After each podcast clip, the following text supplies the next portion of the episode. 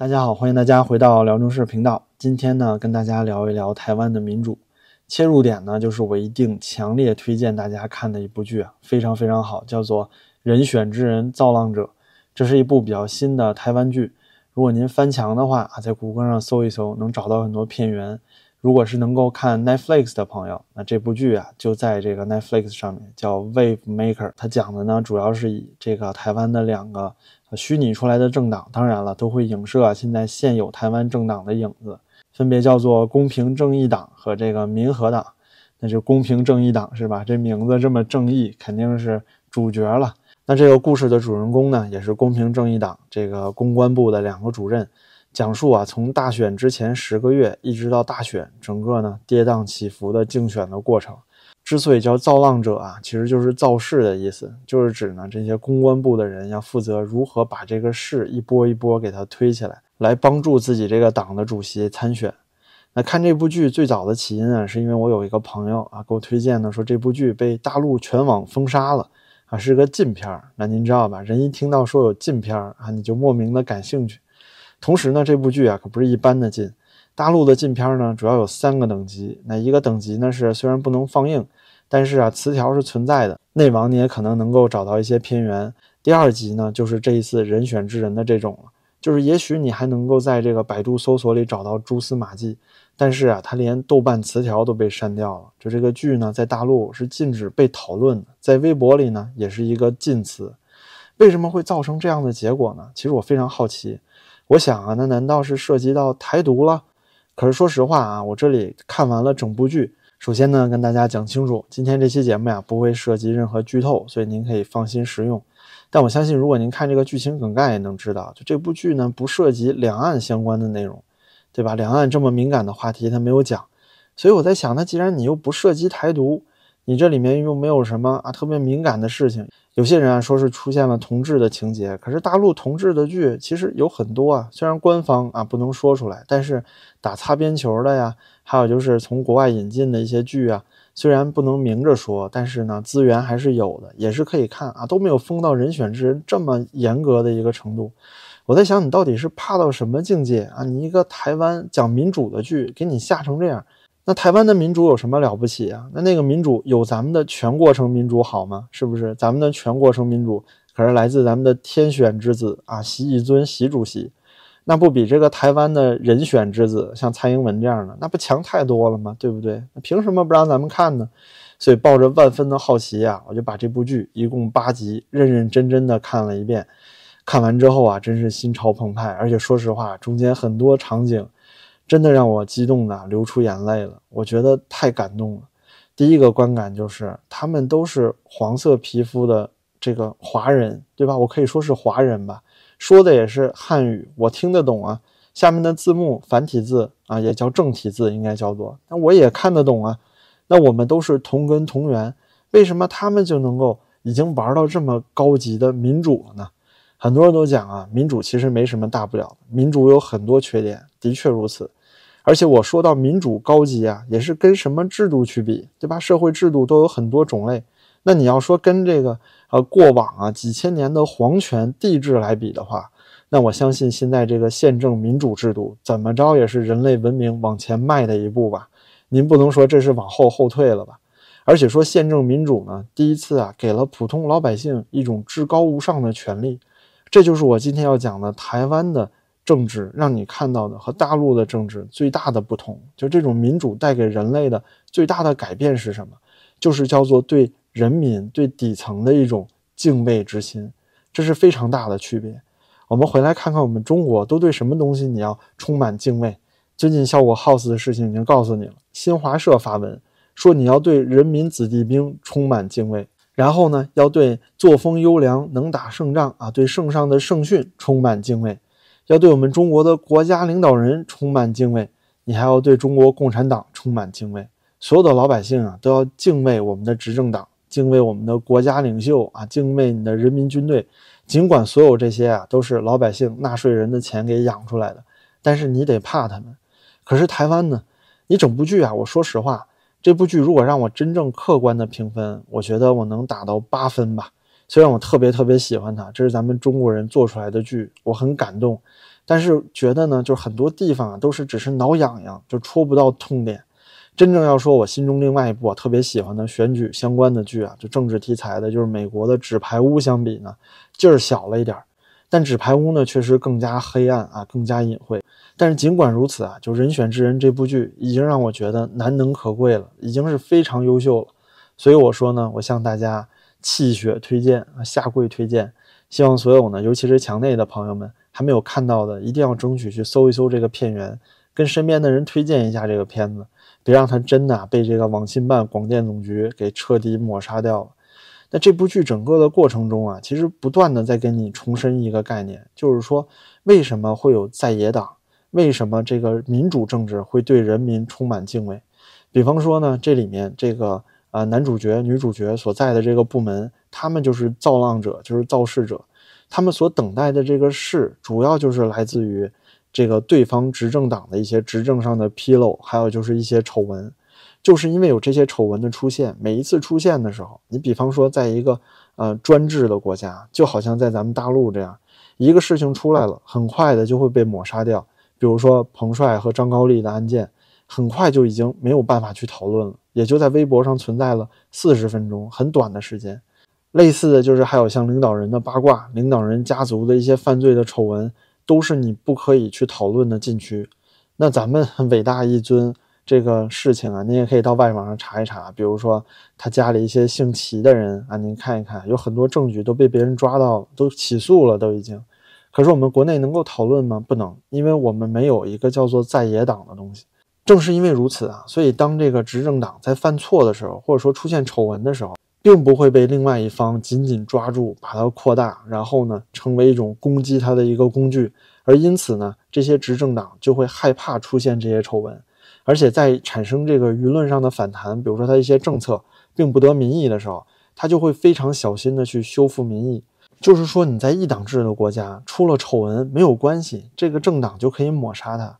但是在这种两党制、多党制的国家呢，一个执政党的丑闻就是其他所有政党的所谓势，这个势只要来了，其他的这些在野党抓住这个势，就能把自己的民调和民意推起来。那这么看来啊，整部剧其实你要让小粉红看，有很多可以攻击的点。您说这个人选之人整部剧里啊，几乎大量的都是在讲政治中黑暗的事情，就哪怕是男女主角做的事情，他们也好像是整个竞选的导演。他们自己都承认说自己是竞选的导演，而这个主席呢，就是剧中的这个林月珍主席啊，他就非常像是一个偶像练习生或者是一个偶像，然后呢，由这个公关公司和这个导演把他这个剧包装起来，把他推上场，通过各种造势啊，通过各种舆论宣传、公关活动、线下活动，来帮他赢得民意。所以整场看下来，你也会发现，这个所谓民主选举最后选出来的。还不过是一个演员而已啊！你看起来这个不就是一个戏子吗？就好像是中国政府一直喜欢说的啊，就在这个竞选期间这几个月对人民好一点，特别在意民意。等选完之后就不管你了，对吧？所以这种虚伪的民主有什么用呢？您看啊，我帮这个小粉红啊把这个辩驳的词汇都想好了。因此啊，这部剧其实应该在国内放一放，让大陆人民也可以鞭笞一下台湾民主。但是为什么大陆政府没有这么做呢？就根本没有办法把这个剧啊，甚至连豆瓣词条都不会让它出现的。其实就是因为，尽管你看到了这么多台湾民主的种种不足，或者你可以说是民主社会、民主选举的种种缺点，但是当在野党啊一次又一次利用执政党的丑闻去攻击他，用各种对老百姓好的方法来作秀、来造势的时候，比如说一个台湾的公民，他在发现一项社会不公的时候。首先，他可以毫无阻碍地在社交媒体发出自己的控诉，吸引更多的人关注他。其次呢，就是他可以去找到当地的在野党，通过在野党的议员来帮自己传播。而在野党议员在拿到这些公民所遇到的不公的时候，就会发现这是一个非常大的宝贝，因为它相当于是执政党的一些丑闻，利用这些丑闻就可以攻击执政党，就可以以此啊来增加自己所在政党的这个势啊，就是所谓的浪，他们就要去造这些浪，这些就是他们的弹药。但是您看，咱们大陆的公民呢，遇到不公能怎么办？要么就是喜欢去这个政府前面下跪，对吧？拿一个横幅；要么呢，就是如这个烈士一般啊，在网络上实名举报之后呢，被当地官员报复，被这个当地警察跨省追捕。很多人都说啊，中国有纪检委啊，纪检委不是也可以帮我们党啊查出自己里面的蛀虫吗？但这里有一个很大的问题，就是当你这个问题查得越来越深的时候，这件事情就会变成丑闻了，影响你这个党本身的形象。所以很多事情啊，查着查着就不了了之了。如果不是因为咱们一尊啊要一路搞这个政治斗争的话，其实以前所有的这些腐败啊都上不了正国级干部的。就算是咱们一尊现在干掉了这么多正国级，那现在剩下的这些干部不就还是没有人查吗？最明显的就像张高丽的事件，谁管呢？连最基本的调查都没有啊！那不就是因为他们是一头的吗？所以就不会查他呀。这就让我想到啊，这部《天选之人》里面有一句话，有一句台词让我印象特别深刻。那这个剧中有一个记者啊，对女主角翁文芳说呢：“说如果你想要真正了解自己的话，那你就去参选，因为你参选的时候会被别人把你挖一个底儿掉，就是把你前前后后，甚至连你自己忘记的事情都给你挖出来。那这就是一个参选的人所要面对的觉悟，就是如果你的背景有什么不干净，你说过什么谎。”在你参选的时候，很多东西都会被扒出来，哪怕是当时没有，但是不断的就会有记者去追查。所以这样的一种氛围啊，舆论自由再加上在野党的监督啊，就会极大的促进执政党啊去廉洁执政、秉公执法。但是呢，话要说回来，我们也知道，就哪怕是民主社会，就算是现在台湾在任的这个执政党民进党，他们都有很多腐败行为。我们看这个台湾的电视节目，天天都在讲，对不对？那美国也是一样啊，全世界民主政党都是一样的，这就是因为啊，权力就是最好的春药。否则您想想，为什么天天被人监督，背景被外人了解的干干净净，如此之大的压力，还是有这么多人前仆后继的要去从政呢？就是因为人是爱权力的。有一部我特别喜欢的日剧啊，叫《Legal High》，就是胜者即是正义。那里面呢也有一句台词，就讲到日本为什么只称三种职业为先生。就是教师、律师和政客。那教师呢是帮人传道授业的，律师呢是帮人解除麻烦的。但他说政客呢之所以被称为先生，就是因为他是帮人赚钱的。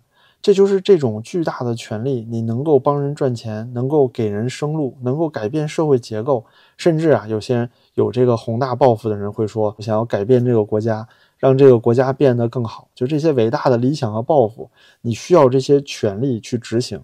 所以，在这个天选之人中呢，这个主席林月珍啊，遇到了一些情况，也有人跟他会讲说：“你时刻要记得，你参选到底是为了你的理想，还是为了权力呢？”这是一个非常尴尬的问题，因为你如果要实现那些理想，没有权力，你要怎么样去做呢？所以，权力一直以来啊，对任何人都有巨大的诱惑力。而当你拿到权力的时候，很多时候为了维护这个权力，你就会去做很多肮脏的事情、台面下的事情。这也是每一个政党都逃不开的话题。在《天选之人》这部剧里呢，相关的讨论也非常多。为了避免剧透啊，我也就不跟大家讲了。但是其中的很多细节，包括故事，都非常有意思。我整个八集看完呢，感觉基本上是毫无尿点。尤其是里面的这些啊主演，这些演员的演技都非常在线，颜值呢又很不错啊，看着也很养眼啊。除了有几个老头实在长得不怎么样，其他的可以说没得挑。而且这部剧的导演呢，本身之前就拍过很多非常棒的作品，比如说《我们与恶的距离》，你可以感受到他对社会话题的那种深度和广度是有自己独到的见解的。这么一部优秀的作品拿出来啊，让我们这些大陆人在看到台湾的民主的时候，我真的可以说出那句话：我看着他流口水。尤其是当我看到那些啊振奋人心的造势晚会的时候，尽管那是作秀，但是我在想。什么时候我们中国大陆也能有这样的场景出现呢？什么时候我们也能这样肆无忌惮地去攻击执政党呢？而且你会被人理解，就是在你攻击执政党的时候，你并不是什么汉奸走狗卖国贼，什么走狗卖台贼，而是你真真正正的是要为了这个国家好，你希望这个国家有一些改变。但是很可悲的就是在我们大陆这个社会，至少以目前的情况来看呢，真不知道什么时候啊才能走出这么一步。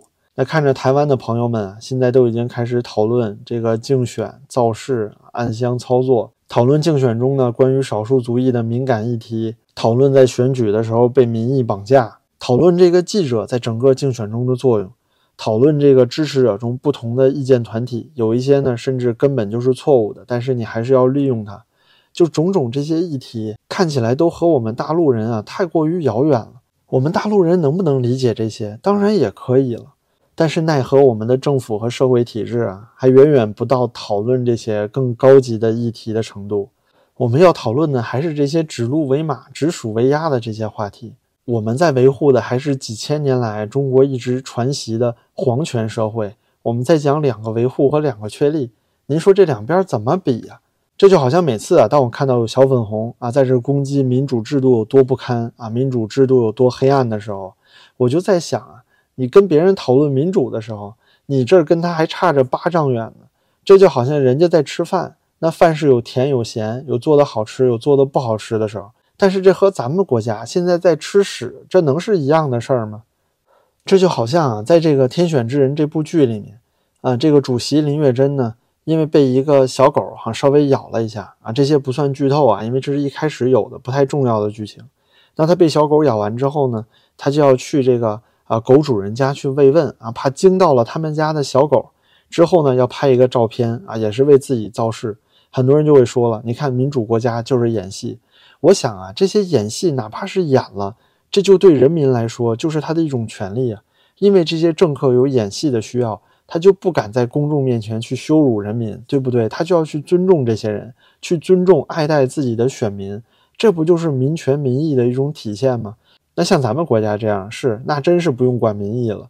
不管多大的天灾啊，什么疫情、水灾、地震。连慰问都不去了啊，连踏入这个现场都不会去了。当初疫情的时候，你看着啊，某人好像去了这个武汉，去了火神山，实际上是在北京搭了那么一个叫啊北京的火神山分山。您说这事情多么荒唐，多么可笑！所以说，咱们的老习呀，咱们的一尊帝，真是把中国的民意也是彻底玩明白了。他知道在中国根本就不用作秀，因为没有意义。你作秀是浪费自己的时间，在中国最重要的是牢牢的把枪杆子、把舆论抓在自己的手里。之后你管什么民意啊？民意再有反抗有什么用呢？以后出多大的灾、多大的难，他都不用去，能有什么变化呢？能有什么改变呢？老百姓一点机会都没有。这也是我要讲的两种政府之间最大的区别之所在，就是一边呢是去畏惧权力，而另外一边呢是去畏惧人民。所以，在中国呀，权力就是人民；但是在台湾呢，人民才象征着权力。所以节目最后啊，还是强烈跟大家推荐这部剧《人选之人造浪者》，一定要去看一看。也非常期待呢，如果朋友们有谁看过这部剧啊，也欢迎把您的感想留在这个评论区里面。非常感谢您和大家分享了。那好吧，今天就到这里，谢谢您的陪伴，您的支持啊，对我也非常重要。感谢您的点赞、评论和转发，咱们就下期再见了。